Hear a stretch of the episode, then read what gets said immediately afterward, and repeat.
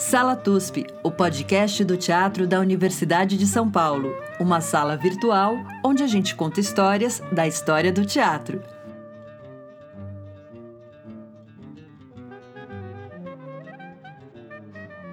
Olá, ouvintes do Sala TUSP, bem-vindos à nossa sala virtual. Hoje, num dia triste, mas de festa, porque nós estamos com um convidado especialíssimo. Eu sou Maria Tendlau. Bom dia, frio! Chico Pérez, em Bauru.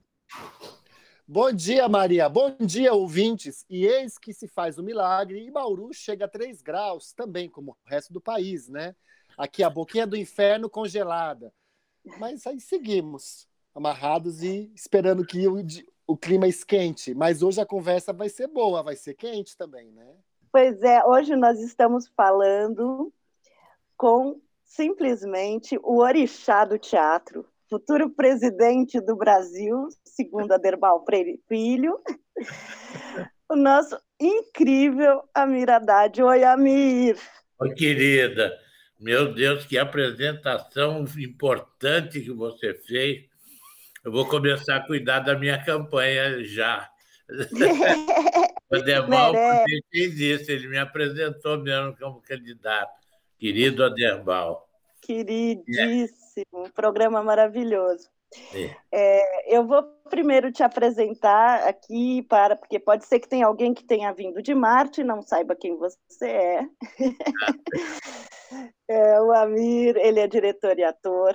Ele desde a década de 70 dirige grupos alternativos. Isso é engraçado, né? Eu achei num, num, num é nos currículos por aí na internet, grupos alternativos. Mas, enfim, é, talvez você conheça ele de imediato, porque ele é diretor do Tá na Rua, grupo histórico, carioca, 40 anos de vida.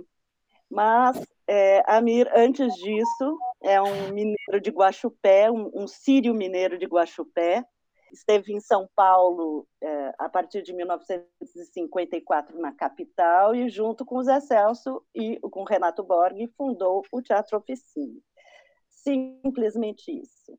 É, depois de um tempo, o Amir foi para Belém, onde ele fundou a Escola de Teatro de Belém. Essa história é muito interessante sempre esteve ligado a questões da, do ensino do teatro, do compartilhamento, tem um pensamento muito próprio sobre teatro e sobre cidadania.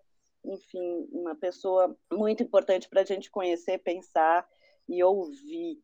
Quando foi para o Rio de Janeiro, fundou um trabalho lá com um grupo chamado A Comunidade no MAN do Rio de Janeiro, e após isso, em 1980, forma o Tá na Rua, que está na rua até hoje. Mesmo agora, em pandemia, está na rua, Amir?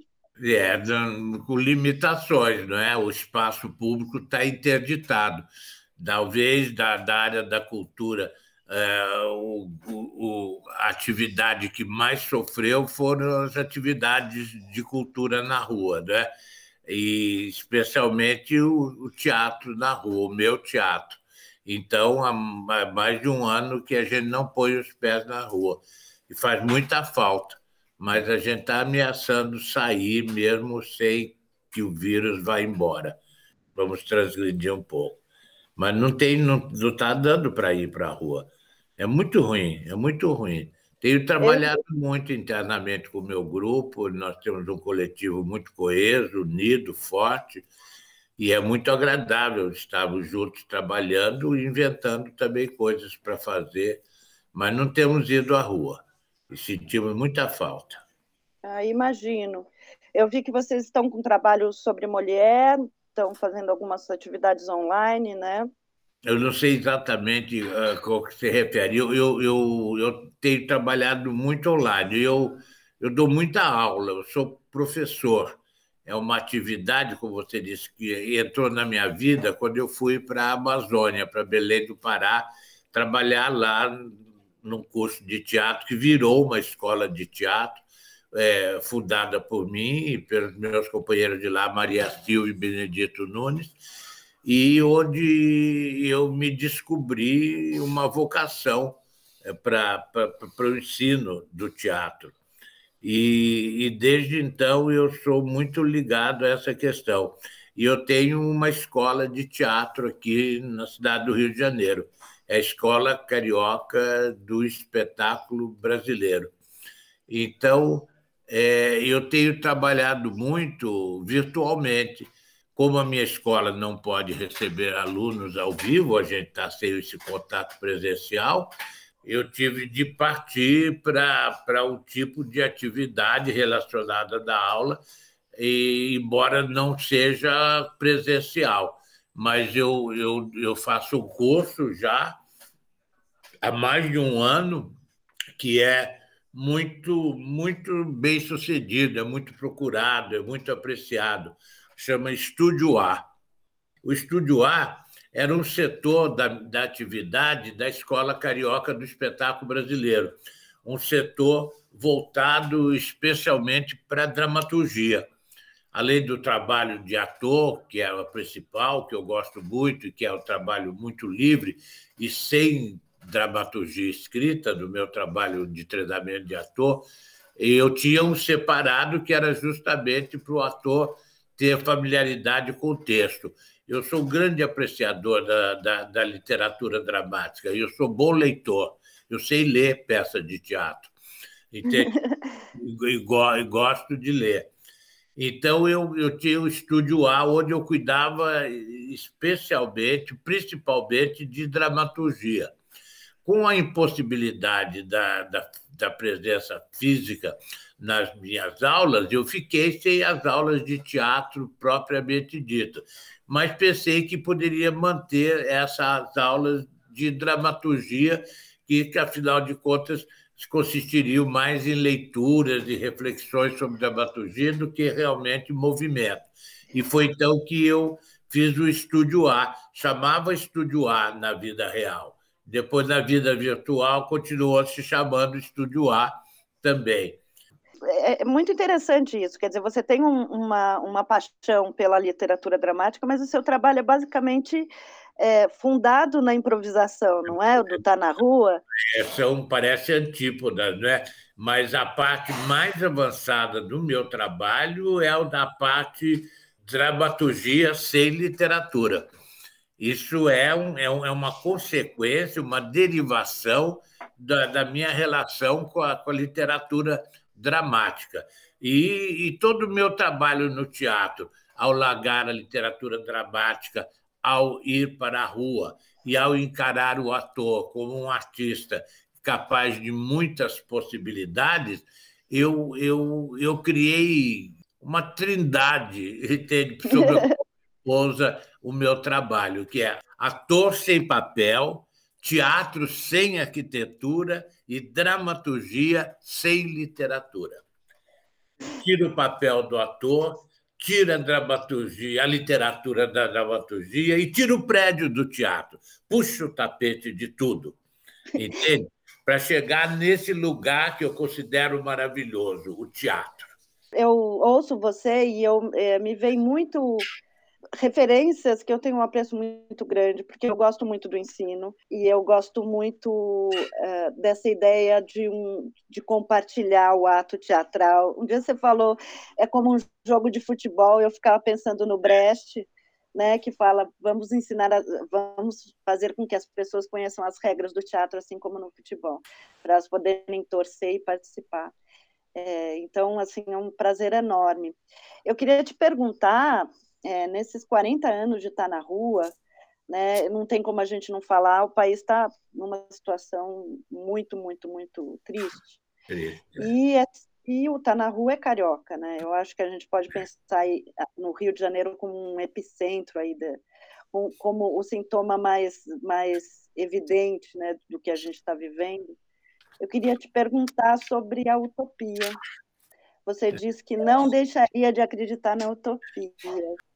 A, a, utopia ela existe na nossa cabeça mesmo quando a realidade está melhor do que está agora. Tanto que ela é mais necessária ainda. Não é? Como é que eu vou abandonar a utopia só porque a realidade está piorando?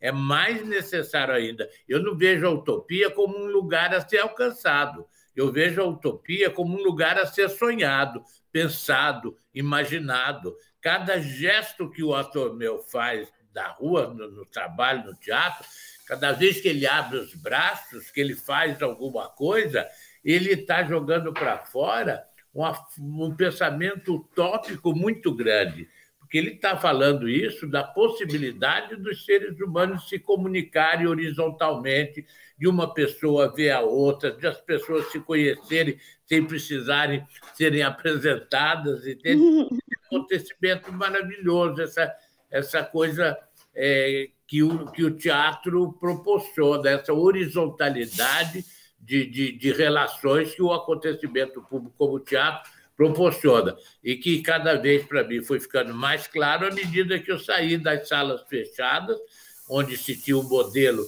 da, da sala italiana, desenvolvida pela, pela, pela, pela burguesia, e fui trabalhar nos espaços abertos da cidade, onde nenhuma parede me envolvia, a não ser a construção do meu próprio espetáculo. A arquitetura do meu teatro na rua é que é construída pelo espetáculo, pela dramaturgia sem literatura, pelo ator sem papel e pelo teatro sem arquitetura. Aí você tem liberdade para reconstruir o mundo de muitas maneiras. Então, eu, a, a utopia está dentro disso tudo. E quanto mais absurda fica a realidade, mais necessário a gente tem que ter um pensamento de esperança. Não é? Perder a esperança num país como o Brasil hoje, se você for disso, eu tenho vontade de morrer. Falar, ai, perdi a esperança, fudeu.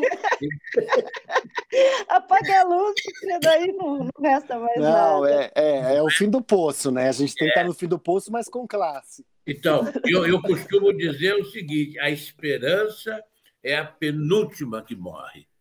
Depois dela morre o ator. Porque se não houver esperança, mais o ator morre. Não tem sentido. Ator é sinônimo de esperança. É sinônimo de possibilidade, é sinônimo de futuro, de modificação de, de outro mundo. Por pior que seja a realidade, enquanto houver alguém que consiga falar sobre ela com alguma clareza, ah, está aceso a confiança no futuro da humanidade e do ser humano, entende? Tá vendo? Por isso que ele é o futuro presidente.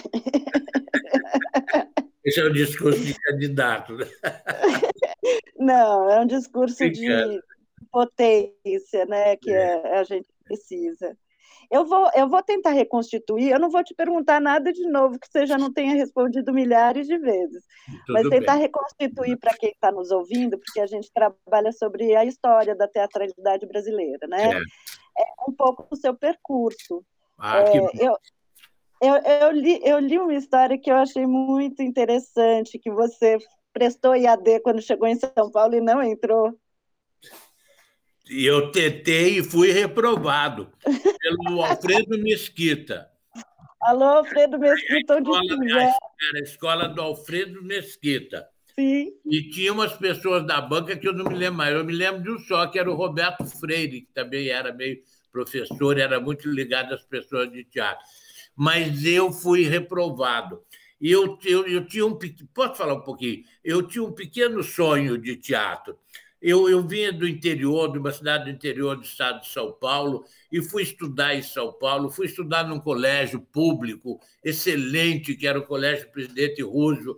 Eu, eu fui muito alimentado por esse colégio entende? Os professores eram inquietos. A minha professora de português me mandou ler Carlos Dumont de Andrade. Eu quase morri quando ela. Eu, no máximo que eu sabia era o Lavo Bilac. E ela me largou Carlos Dumont de Andrade na cabeça e aquilo me abriu muito. E São Paulo, na, na década de 50, a efervescência cultural da cidade de São Paulo. Para um garoto vindo do interior, o TBC mandando brasa, os atores saindo do TBC, o Sérgio Cardoso fazendo companhia, Maria Della Costa fazendo companhia, e o TBC atuando, a Cacilda Becker fazendo companhia, e eu, no meio dessa efervescência, não tinha televisão não tinha televisão para me desviar. E eu ali, um jovenzinho, um garoto no meio de uma cidade culturalmente tão inquieta que era São Paulo e era a cidade que mais cresce no mundo. Era a época do quarto centenário de São Paulo. Eu adorava aquela metrópole. Tinha dois milhões de habitantes. Olha que michuruca que era. Mas era, era uma coisa fantástica, maravilhosa. Eu, vindo do interior, naquele lugar fantástico. E fui morar numa pensão, que ele estudava é, de noite e trabalhava de dia. Fui morar numa pensão e o meu colega de pensão, olha que a vida, era o Serginho Mamberti. Ah. Meu querido amigo Sérgio Mamberti. Nossa aí... pensão de alta classe. E aí fiquei lá e ele falava assim para mim, amigo, vamos fazer exame nessa escola de arte dramática. Eu falei, está louco, Serginho? Por que, que eu vou fazer na escola? Falei, vamos, cara, não custa nada, vamos, vamos lá. Tem fulano que vai, tem um amigo meu que está indo, tem uma amiga, a Miriam Muniz, que está indo, vamos fazer. A Araciba Labanian, minha amiga, vai fazer. Vamos fazer. Eu falei, eu não. Eu não tenho nada a ver com isso, Sérgio, não tem nada a ver com o teatro. Eu gosto de ir ao teatro, mas não é uma opção minha. Eu não quero. Você é advogado, Sérgio. E, e ele falou: não, amigo, vamos fazer. Aí ele insistiu tanto que eu fui. Eu fui, Maria. E ele passou e eu fui reprovado. Aí, meu Deus do céu, aí eu entrei em brilho. Eu falei, eu quero fazer teatro. Nada como um não, né? Uma reprovação dessa, né? Eu fui reprovado. Ele entrou e eu, um ano depois, estava com o grupo oficina com o Zé Celso e o Renato Borg, que era o meu o Renato... de faculdade. Entende? Ah, porque vocês conheciam do, da, do, do lado de São Francisco, né? É, é. Daí era o primeiro ano da faculdade, sentávamos juntos, falávamos mal da faculdade o tempo todo, acenávamos para o teatro. E aí, quando eu fui reprovado, não sei se eles falaram para mim ou que pensei, falaram, ah, vamos fazer o nosso grupo. E o Renato Borg tinha estudado no Colégio São Bento. Ele hum. falou: o Colégio São Bento tem um teatro aí do lado de São Bento, o colégio ali, né? Sim. Tem, tem um teatro ali, um auditório, nós podemos fazer uma peça lá. O Renato falou: vamos fazer uma peça lá, não esqueça essa escola, coisa de escola. E fomos fazer. Escolheram a Cândida, do Bernard Shaw. E eu nunca tinha ouvido falar da peça. Eu li e achei legal. Aí eles foram ver lá, tinha, tinha é, dois papéis masculinos três. E, e tinha dois amigos do, do Renato e ele. Os três papéis masculinos estavam já com o dono. Eu falei, e, agora? E vocês vão fazer a peça, o que, que eu faço? O Renato falou, ah, você dirige. Eu falei, eu Falou, é, a gente faz de ator, você dirige. Olha, assim que eu comecei a, a dirigir. Entende? Ele falou, você dirige. Nós fomos lá para o Colégio São Bento e eu dirigi a Cândida do Shopping e o espetáculo ficou bom. Fez sucesso, as pessoas diziam que eram, que nós éramos um, um diamante a ser polido, a ser lapidado, que era um conjunto de, de talento muito grande ali naquele lugar. E daí a gente, daí é o núcleo do teatro oficina. Entende? Sair daí e ir para o outro teatro, era o Teatro Novos Comediantes, onde hoje está construído o Teatro Oficina. Tinha um teatro lá que era um teatro cadecista, que fazia peças espíritas ali. Era bem legal, era um lugar simpático, não era um lugar. Sim, sim. Não, lugar super alto astral. Muito. Então, era nesse lugar que foi demolido. Hoje, ali naquele lugar, tem o Teatro Oficina. Então, é, o meu caminho foi um pouco isso, entende? É, dado a minha reprovação, e um ano depois eu já estava fazendo teatro e o Serginho ainda estava estudando voz com a Maria José de Carvalho, apresentando. Ou seja, jogaram o Amir aos lobos e ele voltou coordenando a matilha, né? É, voltei, é, voltei é, liderando. Venham lobos!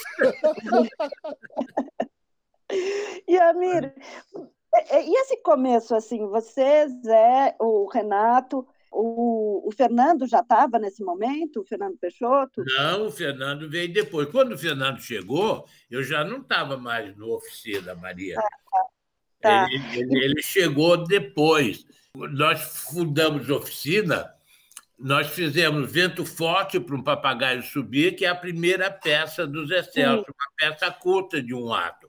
E a peça foi surpreendentemente bem, entende? Aquele talento precisava ser lapidado, que apareceu no Colégio de São Bento, se transportou para essa peça que foi feita, eu acho, nesse teatrinho do Teatro uh, Os Novos Comediantes, que era o, onde é a oficina hoje. E, e, a, e a peça também foi bem recebida. Aí, o Zé Celso tinha outra peça escrita que era Incubadeira, que aí já era uma peça de três atos, grande, e nós estudávamos na faculdade de Direito. Daí é, resolvemos montar a peça sob o patrocínio do Centro Acadêmico 11 de Agosto, que dava para a gente um apoio institucional melhor. Nós estávamos dentro da faculdade, éramos um, uma excreção dentro da faculdade, eu, Zé Celso e o Renato. Mas, mas a gente estava lá dentro. Então, o 11 de agosto apoiou a gente para a gente montar uma peça. Nós fizemos a incubadeira e, dado o apoio do centro acadêmico, nós fomos participar de um festival de teatro de estudantes que o Pascoal Carlos Magno fazia. Ele fez Sim. vários, e ninguém jamais já me vai conseguir dizer com clareza o tamanho da importância do Pascoal Carlos Magno para jovens como nós que não tínhamos nenhum caminho na área da cultura. Esses festivais de teatro de estudantes mobilizava todos os jovens que queriam para o teatro que não tinham nenhuma entrada, nenhuma entrada não tinha como. Então, esses festivais obrigavam a gente a se organizar, a fazer grupo, a botar peça e tudo. E foi assim que a incubadeira do, do Centro Acadêmico 11 de Agosto foi para o Festival Nacional de Teatro de Estudantes, que nessa época foi pertinho, foi aí em Santos, na cidade de Santos. Entende? E aí foi um acontecimento, porque eu ganhei o prêmio de melhor diretor, uh, o Zé Celso ganhou o prêmio de melhor autor, a Et Fraser, que fazia o papel principal feminino, ganhou o prêmio de melhor atriz. Uhum. O Renato Borg não ganhou de melhor ator porque ele tinha tido uma experiência do teatro profissional. Ele tinha feito ah. uma participação, acho que com o Sérgio Cardoso, e Chá e Simpatia, uma coisa assim que o Renato já tinha, já tinha tido. Então ele não ganhou o prêmio, porque senão ganharia também. Ganhou o prêmio de melhor autor. Então, a gente voltou de Santos para São Paulo consagrados. E pusemos a peça no Teatro de Arena. Estabelecemos naturalmente uma, uma sociedade, não era uma sociedade, mas um partilhamento com o Teatro é, de Arena, Sim. onde já estava o Boal, entende? E era o Viania, o Zé Renato ainda, mas nós trouxemos a peça e pusemos ela ali no Teatro de Arena, ali na rua Teodoro Baiva.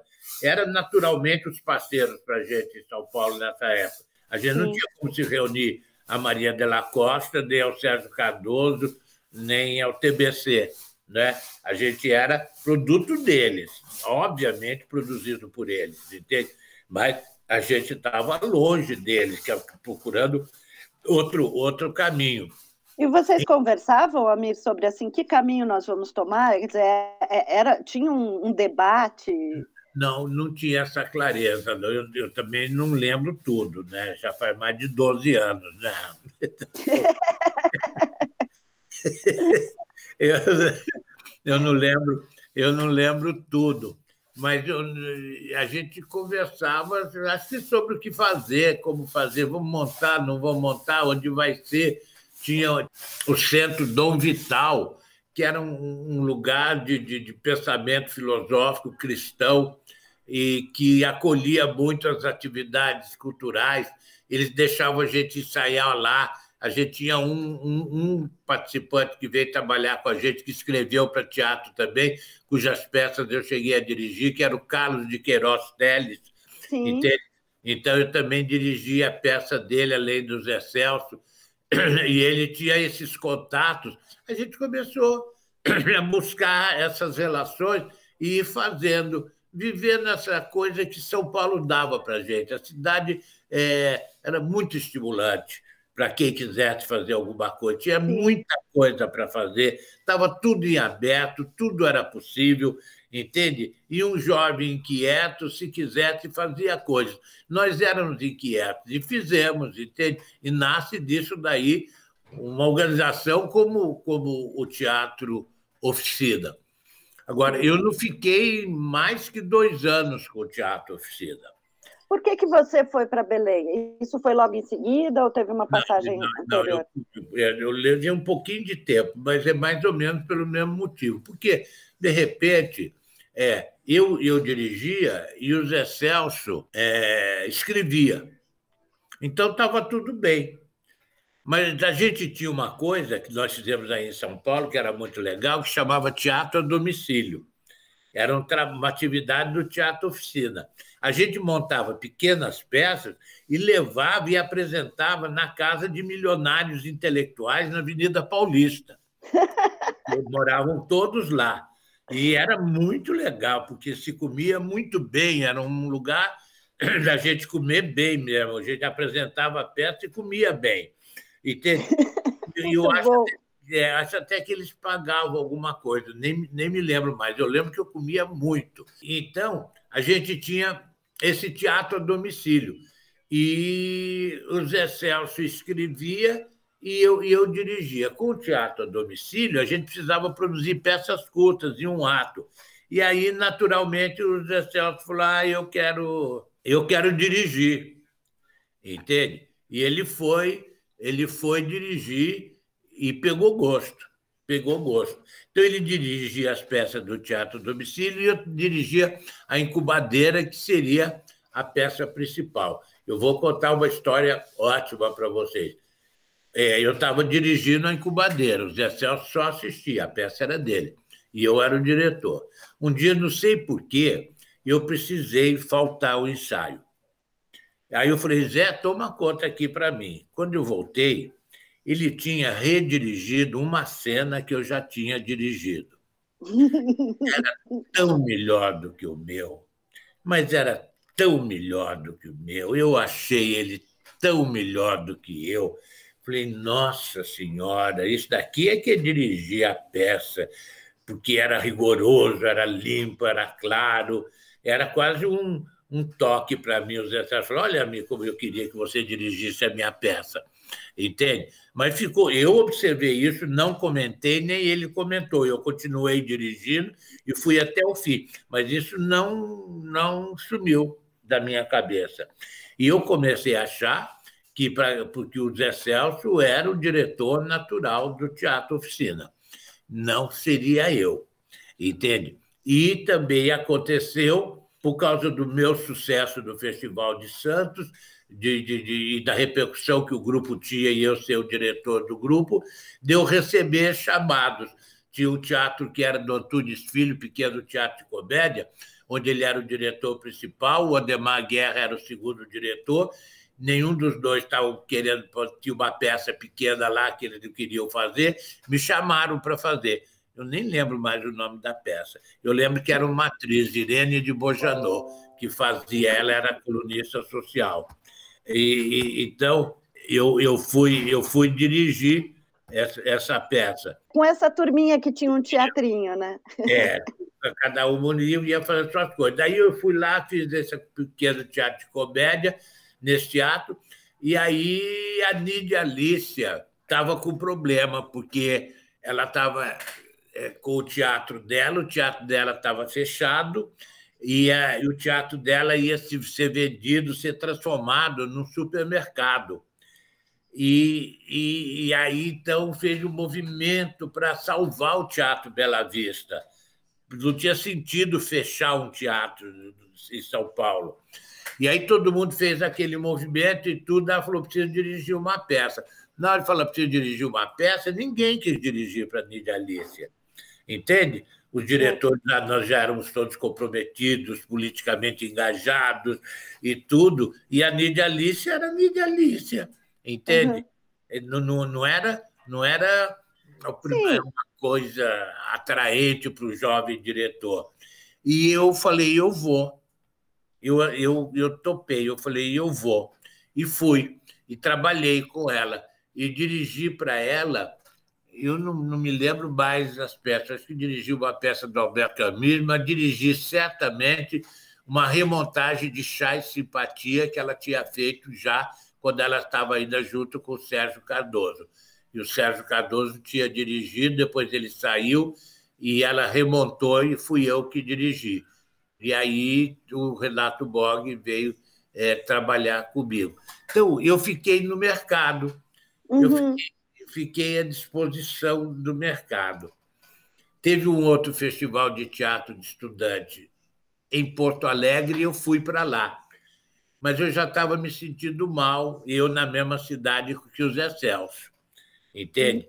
Não cabia eu e o Zé Celso da cidade de São Paulo. é, não dá. São Paulo, São Paulo não aguentaria tanto. Não, tanto... Era pequeno demais para nós dois na época, entende? E, e, eu achava que o Zé Celso era muito maior que eu. Até é hoje é acho ele brilhante, eu adoro ah, ele. Não, é brilhante, mas é loucura também da sua parte. É, eu avancei também. mas daí eu fui para Porto Alegre, para esse festival de estudante em Porto Alegre. Lá eu encontrei a Maria Silvia Nunes, uma amiga minha de Belém do Pará, que era diretora de teatro. Ela era diretora do Norte Teatro Escola, um grupo de teatro, tinha grupos de teatro, por causa do Pascoal, pelo Brasil inteiro. E Sim. o Norte Teatro Escola era o grupo que ela dirigia, e eles estavam lá, eles fizeram o Édipo Rei, com muito sucesso pelo Brasil inteiro. O ator principal era o Carlos Miranda, que trabalhou muito tempo no teatro, foi trabalhou no Serviço Nacional de Teatro, acho que foi diretor do Serviço Nacional de Teatro, já falecido. Aí eu fui para lá e encontrei a Maria Silvia. Aí ela falou: Amir, a gente está querendo fazer um curso de teatro de um ano. A universidade vai fazer um curso de iniciação ao teatro é, ligado à reitoria durante um ano. Ela já tinha falado com várias pessoas, todo mundo falava: eu não vou para Belém do Pará nem morto. Entende? Aquele, o Paulo Mendonça ainda é vivo, que era professor da. Você conhece Paulo Mendonça? Não, não conheço. Você conhece, Chico? Não, nunca ouviu falar. Bem feito, para ele não, Também não. Ninguém lembra dele. Ele, ele, ele falou assim: mas você vai para Belém do Pará? Eu falei, eu vou, Paulo, porque ele falou, mas não existem condições sociológicas para fazer teatro na Amazônia. Ó, paulista como é escroto, né? Ai, gente, escroto.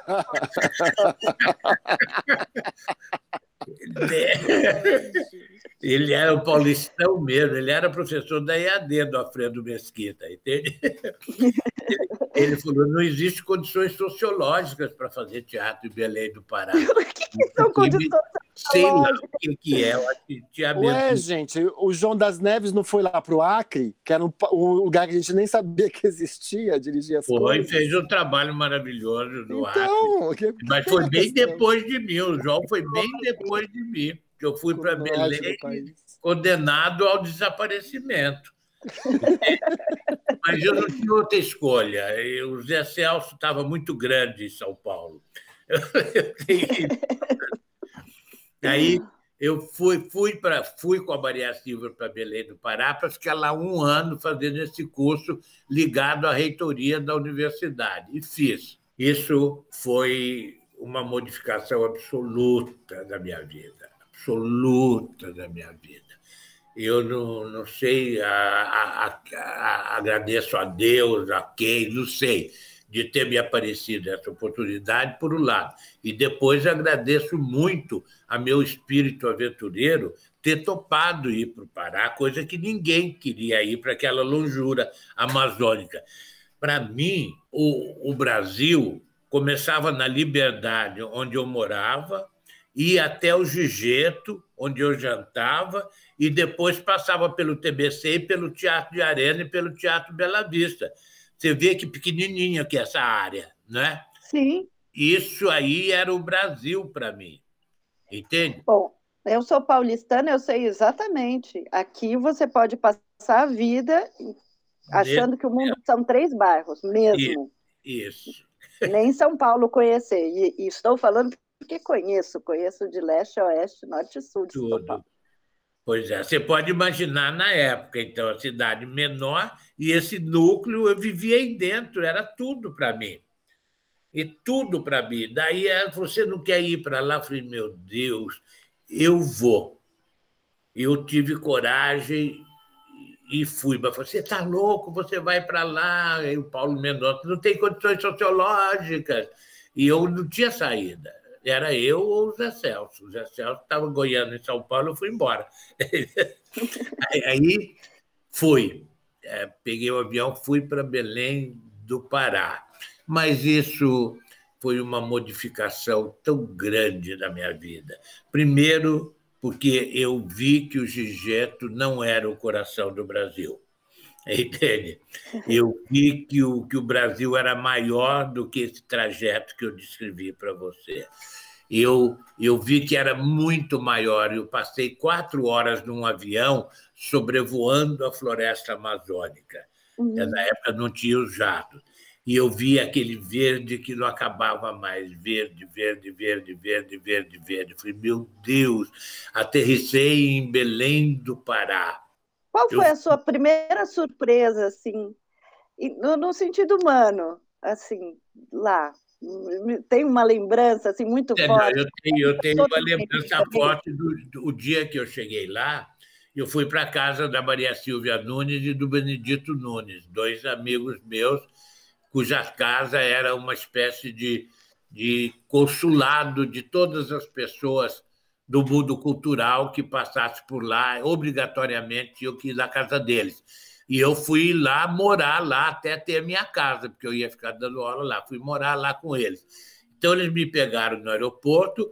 Eu já desci, quando eu saí do avião, eu pensei que eu estava no fundo do mar, porque a umidade era tão grande que grudou na minha cara a umidade do ar. Era 80%, 90% de umidade o ar, entende? Então, aquela coisa já, calor e umidade já me assustou. Fui para casa dele, normal, cheguei, e logo depois do jantar, à noitinha, saímos para ir conhecer a escola de teatro. Aí, quando eu saí de noite, eu fui pisando na grama e eu sentia que era cheio de, de água de embaixo, chovia muito, e eu pisava, fazia aquele barulho de sapo, de grilo, tudo de noite, pouca luz. E eu, um cara de São Paulo, uma cara urbano, paulistano, no meio daquele mato, me deu um aperto no coração. Eu falei para minha amiga assim, Maria Silvia, a gente se acostuma com isso? Ela falou, não. Não, não se acostuma. Foi muito bom para mim, viu? Porque levei logo uma porrada de realidade. Falei, não, não tem que se acostumar, é outra realidade, você vai ter que aprender, é tudo diferente. Ela era muito sábia, sempre foi. Eu sinto muita falta dela. Ela recém faleceu no início do ano. Então, eu desenvolvi uma grande amizade com ela. Ela era diretora da escola de teatro onde eu dava aula. E ela me falou: não, não se acostuma. E eu relaxei. Ah, não tem nenhum problema para resolver, então. E, e fui para a escola de teatro. Esse é um fato, desde uma primeira impressão minha chegando lá. Depois fui para a escola de teatro, aí vi a casinha bonitinha, Belém do Pará, com as, casas, com as casas antigas, uma cidade bonita, gostava de ver aquilo, a escola de teatro, os alunos, Aquilo foi. Alunos eram universitários.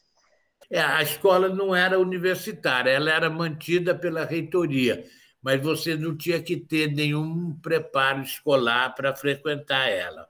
Entende? Era para quem queria, era, era um curso livre de teatro que deveria durar um ano letivo e que depois acabaria. Então, para preparar pessoas, jovens atores que estavam lá a Maria Silva sempre lidou com o teatro e o grupo dela era o único que tinha lá. E ela achava, e no grupo dela não cabia ninguém, era um grupo estruturado. Ela achava que tinha oferecer chance para as pessoas e ela queria que o teatro se desenvolvesse na Amazônia e no Pará, principalmente. Ela era uma pessoa uma, uma visão muito boa. Ela e o marido dela, o Benedito Nunes. Era um homem também interessante, mais de 50 livros publicados. Ele era um crítico literário e filósofo muito respeitado, Benedito Nunes.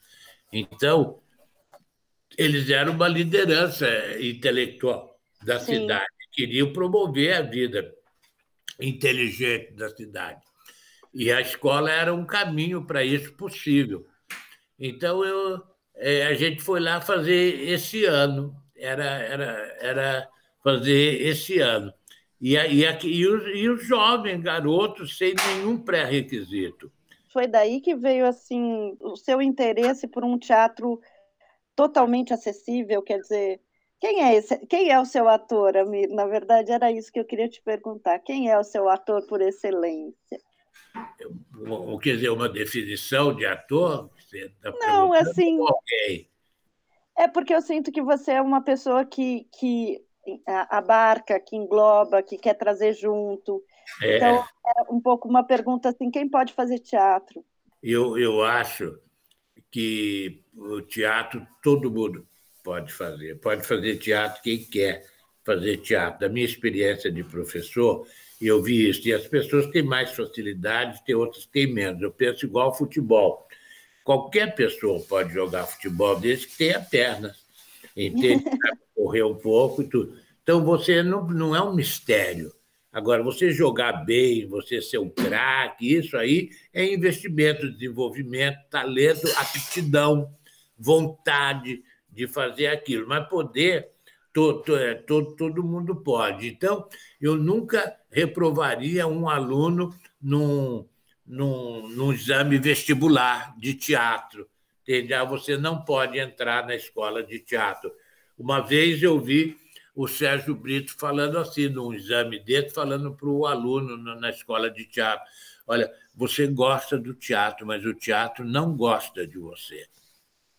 Eu achei isso um horror falar uma coisa dessa para um jovem que está procurando teatro. Eu nem sei nem onde foi parar esse jovem, nunca mais eu vi mas eu jamais diria para a pessoa não faça isso. A pessoa quer fazer teatro e eu estimulo, mete as caras e vai até onde você puder. Todas as pessoas que se aproximam de mim, do meu grupo e da minha escola de teatro, são bem recebidas. Eu cobro um, mínimo do, dos atores para manter a escola, mas a maior parte dos atores que trabalham comigo não pagam entende? Sim. Que não, não tem dinheiro e eu jamais mandaria um deles embora porque eles não têm dinheiro para pagar. Então, eu, eu, eu acho que o teatro é uma coisa muito boa, essencial. Acho que todo mundo devia fazer teatro. O teatro faz bem para a saúde, o teatro regenera, o teatro salva, o teatro recupera, entende? Então, eu achava que que ser artista não é uma especialidade, é uma possibilidade do ser humano, entende? Sem, sem restrição de nenhuma, nenhuma espécie. É uma possibilidade de você ir ao encontro de você mesmo, da sua livre expressão, da sua vida, da sua fisicalidade. Você caminhar na direção da sua expressão teatral é você caminhar em direção a você mesmo. Por isso que também o teatro, para mim, sempre foi uma fonte de recuperação de saúde mental e física, entende? porque mexe, mexe com tudo isso. Então, eu sempre achava que o teatro é, estaria ao alcance de todo mundo. Então, o, o, as pessoas que se aproximam de mim para fazer teatro são recebidas desse jeito. Agora, se por acaso elas não quiserem olhar a vida, elas não aguentam o meu curso de Sim. teatro. Eu não aguento, eu vou embora. Já tem meu voto, Amília. Eu voto em você para presidente. Com eu estou gostando da minha campanha. Tô, tô gostando da sua campanha. O teatro salva. Eu tenho certeza que salva. Me salvou e salva, salva muita gente, muita gente. Eles chegam, vê a ideia do que é o ator, do que é o teatro, qual é o nível de cidadania que é exigido de cada um, se não, não, não, não derruba a vaidade, ele vai embora, entende? Então, é, é difícil, porque ataca todos os valores ideológicos que construíram o seu afeto. Os valores ideológicos são valores mentais só, mexe diretamente Sim. no afeto. Então, eu faço um desmonte ideológico da afetividade, para que jorre uma afetividade mais pura, mais verdadeira, mais transformadora de, de cada um. Se você se entrega ao teatro, o teatro se entrega a você. O teatro, o teatro gosta de você, sempre gosta, gosta de, você. de, você. Certamente, certamente. Amir, é. deixa eu dar um pulo, assim, um, um, um duplo twist carpado aqui porque a gente tem um tempo, mas eu queria, te, eu fiquei muito curiosa uma coisa que eu queria te perguntar sobre o, um dos primeiros trabalhos, se não o primeiro, do Tá na Rua, que é o Morrer pela Pátria. É, eu achei tão interessante pensando que a gente não imaginava que iria viver de novo algumas coisas, né? Quer dizer, na verdade, a gente fechou o olho para uma coisa que continuou por, por, baixo, né? Mas enfim, o que, que você pode contar desse trabalho e se, se a minha intuição está certa, se de fato é um trabalho que talvez hoje falasse bastante? Não, é um trabalho básico em tudo na minha vida, isso daí. Eu, só, eu fiz um espetáculo chamava Dar não dói, o que dói é resistir, não é? Que era é, quando Lula foi eleito, eu eu fiz esse espetáculo porque a gente passou todo o período neoliberal da ditadura com Fernando Collor, com Fernando Henrique Cardoso, todo esse período neoliberal, a gente passou na flauta, ninguém mais falava de ditadura, parece que o país não tinha tido nenhum problema, a gente estava vivendo bem. Aí o Lula foi eleito. Eu falei: a barra vai pesar a barra vai pesar, porque agora não é o Fernando Henrique Cardoso, o professorzinho charmoso, entende? Das elites, entende? É um operário. Agora a barra vai pesar. Então, no, no primeiro mês de mandato do Lula, eu comecei a montar um espetáculo que chamava Dar Não Dói. O que dói é resistir. E eu fiz esse espetáculo durante os dois mandatos do Lula. E eu contava nesse espetáculo a história da ditadura brasileira e a resistência da cultura à ditadura. Entende? Os percalços que nós da cultura tivemos que enfrentar durante o período da ditadura, para alertar as pessoas, porque eles iriam atacar outra vez, como atacaram. O primeiro mês já estava o mensalão em cima do Lula. Entende? É, ele começou e os ataques começaram. E esse espetáculo, é, a respeito disso que você falou, terminava meu personagem eu fazendo um, um discurso e dizendo para a plateia, que eram os atores misturados no meio da plateia, era tudo uma coisa só, no meio da rua, dizendo para eles tomarem cuidado, porque os lobos estavam vestidos com peles de cordeiro. Eu falava, não acreditem, uhum. não acreditem. E eles não foram embora, eles não foram eliminados, eles estão aí no meio de vocês, no meio daí do teu lado tem um cordeiro que é lobo disfarçado. E eles poderão atacar a qualquer momento. E, de fato, atacaram, atacaram e finalmente estão aí mostrando os dentes, né? É, grunhindo, ameaçando, fazendo tudo que eles fizeram. Então, durante todo o governo progressista, durante todo o período do PT, eles ficaram em cima e acabaram mesmo dando golpe e afastando o candidato do PT eleito e colocaram esse governo que está aí. Então, mas isso lá 2004, 2005, a gente já anunciava: os lobos estão vestidos com peles de cordeiro. Não acreditem, não acreditem, porque em outros países eles foram presos, eles foram mortos, eles foram fuzilados. Aqui não, eles estão vivos e disfarçados. Eles voltarão. E era uma coisa profética pouco Cassandra, né? As, as, e as pessoas entravam na, na onda ou não? Elas duvidavam? Ouviam, ouviam. E o povo ouvia interessado. Os intelectuais diziam que era uma provocação retrô. adoro, adoro o retrô. Então, adoro. Ótimo, né? O política está fora de moda. É, isso é uma, uma provocação retrô, a Miradade falando essas coisas de ditadura em 2005, entende? Era uma provocação retrô, não tinha sentido falar disso. E cada vez mais tem sentido, estamos vivendo tempos horríveis né? Estamos vivendo tempos horríveis. Nem nos piores momentos da ditadura eu me senti tão mal como me sinto agora. O meu teatro é filho da ditadura. Eu sou filho do governo Médici. O Tá na Rua é filho do governo Médici. Ele é uma reação ao excesso de autoritarismo da ditadura do militar do governo Médici, entende? É, não suportando mais a pressão que caía sobre a nossa cabeça, nós fomos para a rua e buscar um espaço de liberdade onde eles não nos alcançassem, onde eu não sentisse que eles poderiam me controlar a qualquer momento. Então, na rua, a gente fazia o espetáculo, falava o que bem entendia e ia embora. Se chegasse alguém lá depois e falar, é aqui que tem um grupo faz isso, aquilo, não tem, não tem nada, não deixa rastro. Não tinha mais. Então, foi assim que eu fui para a rua. Nós somos filhos do, do, do governo Médici, nós somos filhos da ditadura, nós somos uma contradição do sistema autoritário brasileiro. E eu tive essa coragem.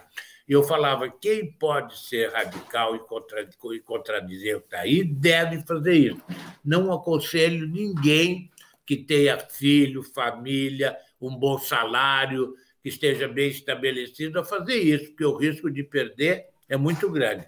Mas eu não tenho nada a perder. Eu não tenho nada a perder. Então, eu vou investir na minha liberdade e consolidar ela para sempre. E é isso que eu tenho feito. Desde então, o meu trabalho todo é esse. Nós somos filhos da ditadura, rebeldes. Mas a, a rua mudou nesse tempo? Não, mas muda muito. É cheio de alto e baixo. No momento, é uma tristeza, é uma tristeza por causa do governo federal, mas principalmente porque o Rio de Janeiro esteve quatro anos com um prefeito chamado Crivella, que é uma tragédia. É do paralelepípedo até o cidadão no topo da pirâmide. Todos, todos arranhados. Todos. É, é pior do que o Lacerda? Ah, eu nem lembro mais do Lacerda? É porque eu fico pensando no Lacerda na época anterior, né, do, ao golpe, que perseguia é... também muito. Era só para fazer uma comparação forçada, tipo assim, é, a gente você... o Lacerda tinha fama de muito reacionário, mas o que tem de memória do Lacerda no Rio de Janeiro é o aterro do Flamengo. Uma obra maravilhosa que né? As pessoas, se não fosse esse aterro do Flamengo, eu não sei o que aconteceria com o Rio de Janeiro. Né? Então, esses aterros, essas obras, essas coisas urbanas que o Lacerda fez muito, fez muito, mas era associado aos maiores reacionários. Mas não há, eu acho, termo de, de, de, de comparação. Eu, eu acho que esse Crivella é pior de qualquer coisa. É o bispo de Satã. É muito ruim ele é evangélico daqueles, entende? E trabalha para a igreja dele, entende? E odeia Sim. o Rio de Janeiro. Ele não suporta a fisicalidade do Rio de Janeiro, a sexualidade do Rio de Janeiro, a vida do Rio de Janeiro. Ele fechou tudo, a cidade é triste. A cidade do Rio de Janeiro é triste. Nós agora estamos começando o um movimento de recuperação da identidade carioca e a cultura vai ser um dos instrumentos que o novo prefeito Eduardo Paz, que já foi prefeito, com quem eu já trabalhei, quer utilizar para restaurar um pequeno sorriso que seja nessa cidade. Sim. Ela foi muito maltratada. A cidade está triste, está feia, está esburacada, está abandonada é, é um criminosa a, a, a, gestão desse Crivella, mas é criminoso mesmo. Ele está preso, mas ele está preso na casa dele, prisão domiciliar. Ele tinha que ir para uma cadeia de verdade e encarar os presos lá, entende? Que iam acabar com a vida dele. Queria ver ele ficar inocente na prisão. Amir, o que, que você faz quando você está com muito ódio?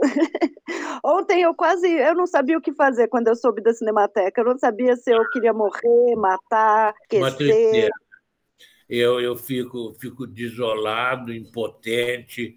A gente vê, é tudo que está acontecendo nesse país é uma tragédia anunciada. Né?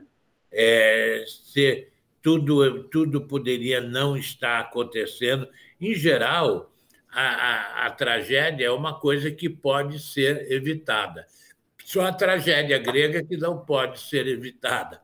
Mas, mas essas tragédias sociais são assim, mas poderiam ser de outro jeito. Né? Então, é, é, e você vê, não está sendo evitado. Você vê o que vem de cima para baixo no país, é de péssima qualidade. Você vive esse clima, entende? Esse astral, essa energia que contamina todos, mesmo aqueles que nem sabem quem é o governo, o que está fazendo, estão contaminados. É muito triste a situação do país.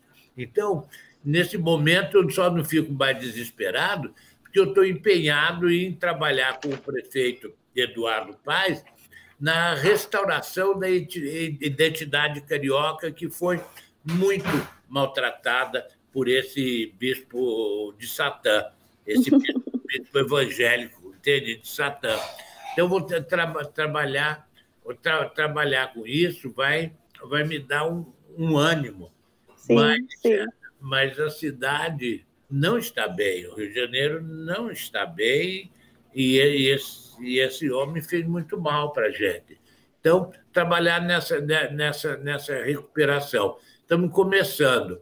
Teve um encontro grande, o prefeito mobilizou todos os setores da cultura para pedir que a gente se organizasse para fazer o Rio de Janeiro recuperar a sua identidade. Vou para a rua outra vez. Vem para a rua, vamos para a rua. A gente precisa de você. Eu, a gente está no topo do tempo, mas eu queria terminar aqui é, te recolocando uma, uma frase sua que dizia que a, a, festa é a possibilidade do grande pecado, e eu amei isso em tempos de bispos do Satã. É. É, eu queria que, é. em breve, muito breve, nós possamos retornar ao grande pecado. Isso, isso. A pergunta é: festa onde? A gente só tem que ir. Tem que ir. A gente, eu digo também, Maria Francisco, que a gente tem que recuperar a indignidade perdida. É, é urgente. Muito, muito urgente. É, né? é, é muito, que... A dignidade acabou com a gente, acaba. E a, a gente, da área criativa, da área de cultura, tem que recuperar a indignidade perdida. Eu vou assim, com essa ideia. Eu tenho um, uma frase, eu não sei de quem que é, se é do Rambo, eu acho que é do Rambo que fala por delicatesse, je perdu ma vie. Isso. É. Vamos acabar com essa delicadeza e vamos é. resgatar a nossa dignidade. Eu não quero saber, por delicadeza eu perdi minha vida. É o recuperar a indignidade perdida. Né? É recuperar a indignidade perdida, recuperar a liberdade, fazer um desmonte da coraça afetiva que botaram sobre a gente, que botam, e se a gente não toma cuidado, a gente enrijece e fica prisioneiro dela. Isso eu fico feliz porque a minha profissão, que é o teatro, me permite fazer isso. Já pensou se eu fosse médico? é, não é? Poxa vida. Cientista. Então, a, a função importante que a cultura tem nesse momento no país. Nós somos, entende, os vetores da esperança, entende? Então, enquanto houver ator, enquanto houver teatro, enquanto houver música, enquanto houver dança, haverá esperança, porque isso não se constrói sem esperança. A esperança é a matéria-prima de toda e qualquer produção criativa do ser humano. E isso é o que pode nos salvar. Desistirmos da vida cultural agora é nos condenarmos à tragédia, à morte, inevitavelmente. E você vê que é isso que esse governo procura fazer. Nenhum investimento na inteligência, nenhum investimento na acessibilidade, nenhum investimento na cultura, porque isso produz luz. E a luz é uma coisa horrenda para quem vive nas trevas. Sim. Entende? Sim. Então. É perigoso demais, né? Demais. Então, nós temos que ser a luz das trevas. Amado, deixa eu te falar com todo respeito, tirando a coraça da afetividade, com todo respeito, eu te amo. Ai, que bom, querido, eu adoro. Com todo respeito, eu adoro que você me fale. ah, eu vou, eu amo sem respeito mesmo. Sem respeito, sem, mais aí. Aí Não. pode até rolar uma transação, hein, Fran? Oh! é. Bom, meu voto você já tem. Agora você quer roubar meu coração? Isso, bobeou. Muito bom, muito obrigado. Eu adorei ter conversado com vocês. Puxa vida. Que, bom. E é muito importante. Eu escrevo muito, mas eu escrevo particularmente, eu não publico, daí nada. Um dia alguém vai juntar meus escritos, talvez, e fazer uma publicação. Então, eu gosto muito dessas conversas, que é uma maneira de registrar minhas ideias, meus pensamentos Sim. e de manter, dar uma permanência a eles no tempo e no espaço. Tá bom, Maria? Tá bom. Muito agradecido a você. Muito agradecida a você. Obrigada.